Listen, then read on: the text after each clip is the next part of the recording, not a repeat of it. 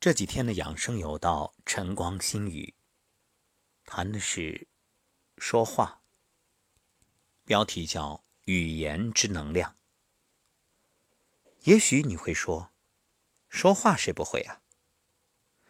可事实上，因为不会说话，不知道该在什么场合说什么话，而导致的种种问题，不胜枚举。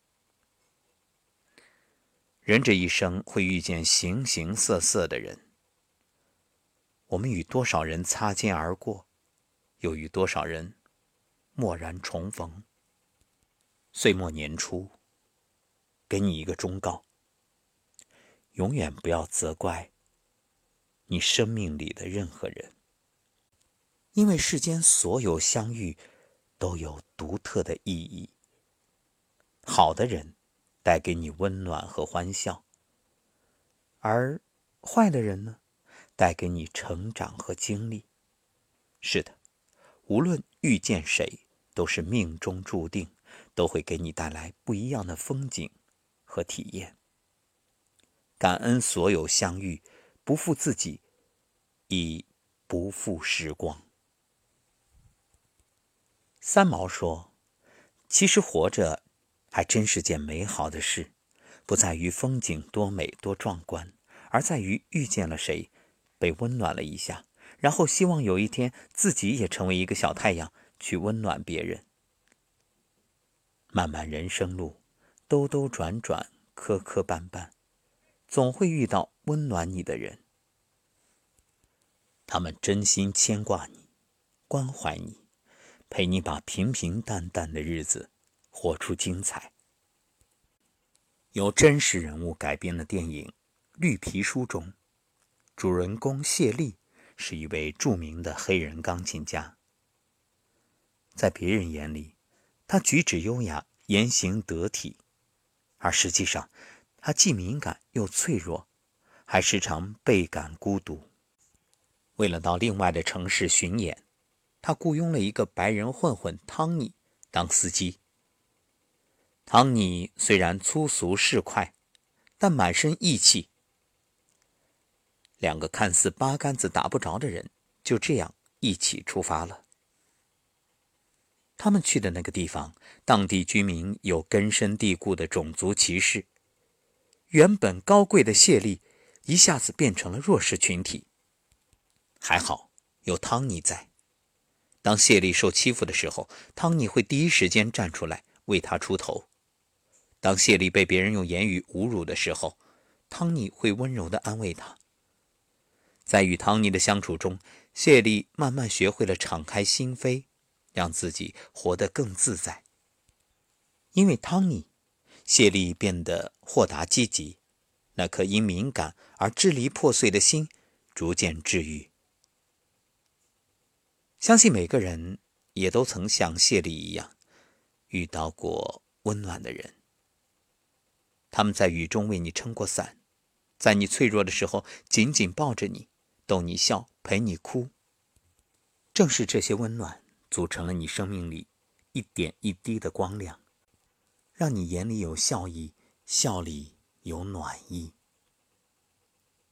正是这些温暖，使你远离黑暗和阴霾，成为善良阳光的人。曾听过这样一则故事。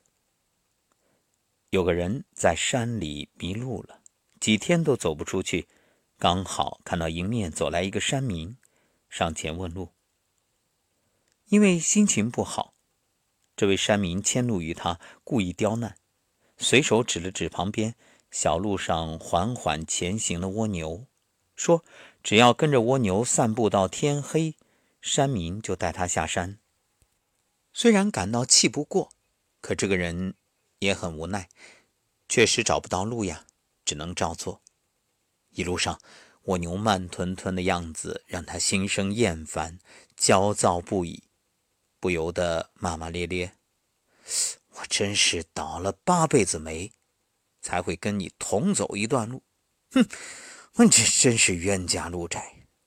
哎，这个人怎么这么缺德啊？这个时候还来捉弄我。之前。”他总是急着赶路和找路，从未仔细留意周围的风景。如今，不得不跟着蜗牛，走着走着，心慢慢安静下来。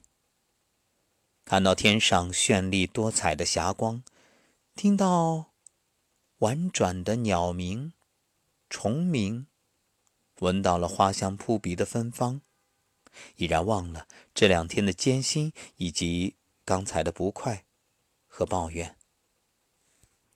就在欣赏风景之时，他突然惊喜地看到了之前留下的记号，终于找到了来时的路。于是，他开开心心地下山了。而下山路上回想自己的遭遇，山民的为难虽令人生气，却让他有缘与蜗牛同行。蜗牛缓慢的爬行虽让人心烦，却让他慢了下来，学会以一颗平静之心看到另一种不同的风景。人生之路，百转千回，看似对你不好的人。回头的时候，却发现他们也教会你一些东西。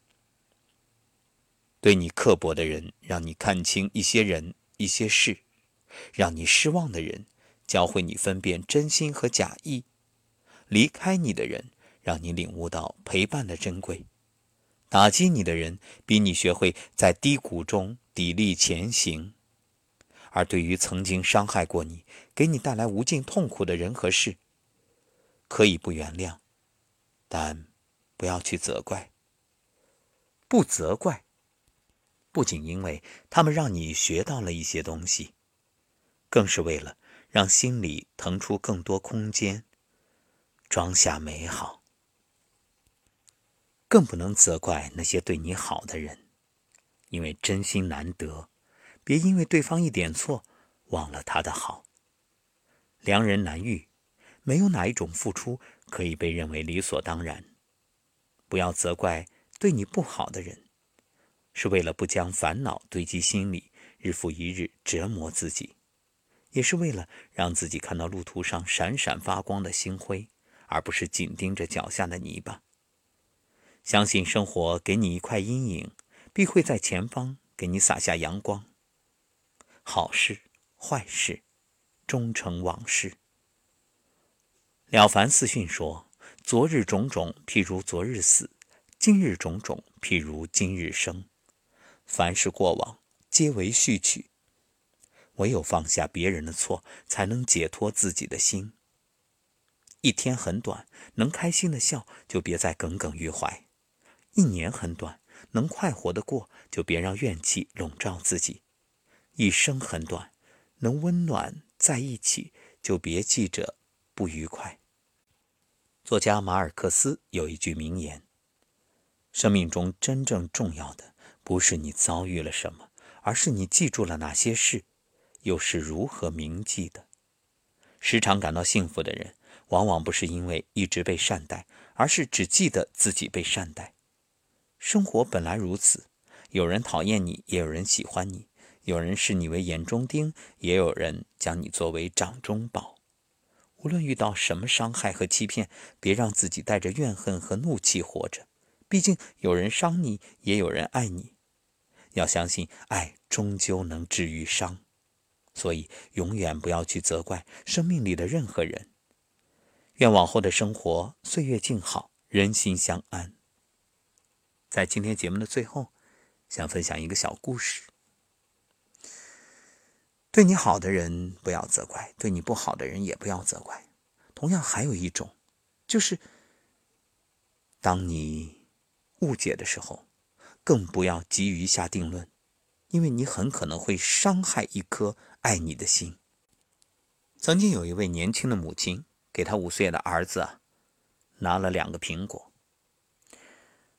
他其实是很希望孩子能够表现出那种。谦让，所以呢，他就问儿子：“儿子，来，你要把哪一个苹果给老爷吃呢？”因为两个苹果，一个大一个小。他满心希望孩子能够把那个大的苹果拿给老爷，结果没想到五岁的儿子拿过来，咔咬了一口，把这个小苹果咬了一下。哎，这妈妈很高兴，看来是要把大的给老爷了。结果等到这小的一口吃完之后，咔又把大的咬了一口。哎，这妈妈就生气了，当时就想发作。